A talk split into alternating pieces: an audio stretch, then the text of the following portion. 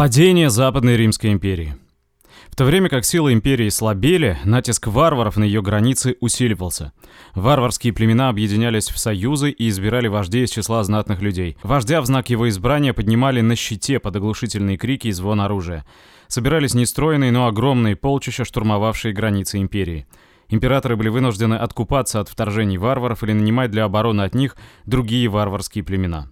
Опасными соседями империи в Северном Причерноморье были переселившиеся сюда германские племена готов. Во второй половине IV века, уже нашей эры, как ты понимаешь, они не устояли перед нашествием кочевников, хлынувших в Европу из прикаспийских степей, и отступили к берегам Дуная. Обязавшись защищать границы империи, готы получили разрешение поселиться в ее обезлюдевших областях. На челнах и на плотах десятки тысяч готов с женами и детьми переправились через широкий Дунай на его правый берег. Императорские чиновники обещали снабдить готов продовольствием, но обманули их. За кусок хлеба или собачьего мяса гот должен был отдавать в рабство сына или самого себя. Голодавшие готы восстали и двинулись на Константинополь. Множество рабов и колоннов примкнуло к восстанию. В 378 году оно захватило весь северо-восток Балканского полуострова. Против готов выступил император с войском. В сражении войско было обойдено готами с тыла и истреблено. Погиб и сам император. Только подкупив готских вождей, новый император Римской империи добился прекращения военных действий. Готам были предоставлены обширные земли на северо-западе Балканского полуострова. Поселение многочисленных и воинственных варваров в центре империи было для нее очень опасным. Разделение империи.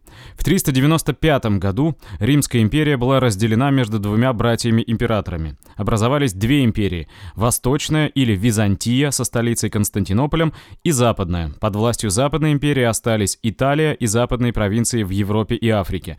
А в Восточную вошли Балканский полуостров, Египет и римские владения в Азии. Кстати, Кот, посмотри на карте еще раз. Мы часто в лекциях упоминаем Балканский полуостров. Ты должен понимать, что это там, где Черногория находится, грубо говоря. Разделение империи еще больше ослабило силы обоих государств.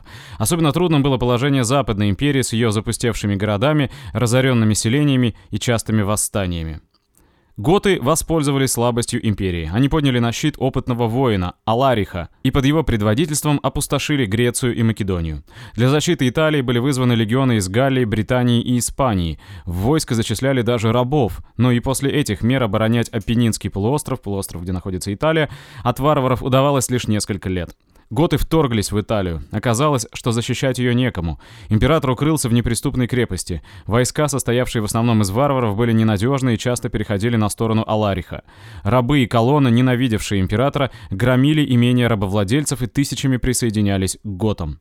В 410 году Аларих решился штурмовать Рим, защищенный мощными крепостными стенами. Ему помогли рабы, которые ночью открыли городские ворота, и готы ворвались в Рим.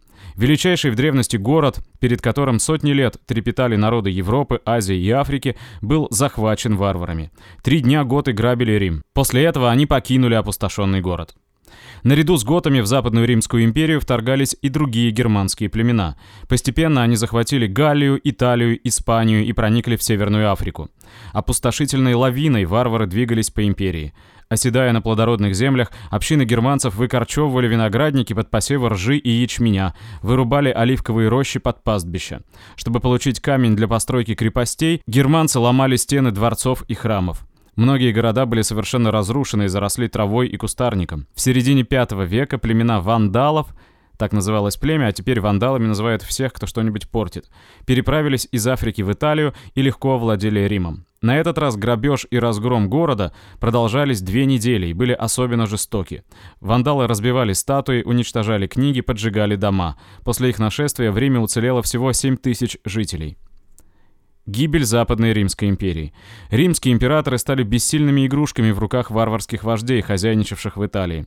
Наконец, в 476 году один из германских вождей сверг последнего императора и объявил Западную Римскую империю уничтоженной.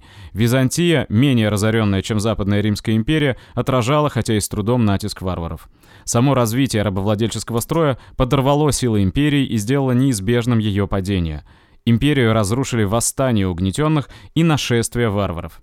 С падением империи рухнул в Западной Европе рабовладельческий строй, поэтому 476 год, год падения Западной Римской империи, считают концом истории древнего мира –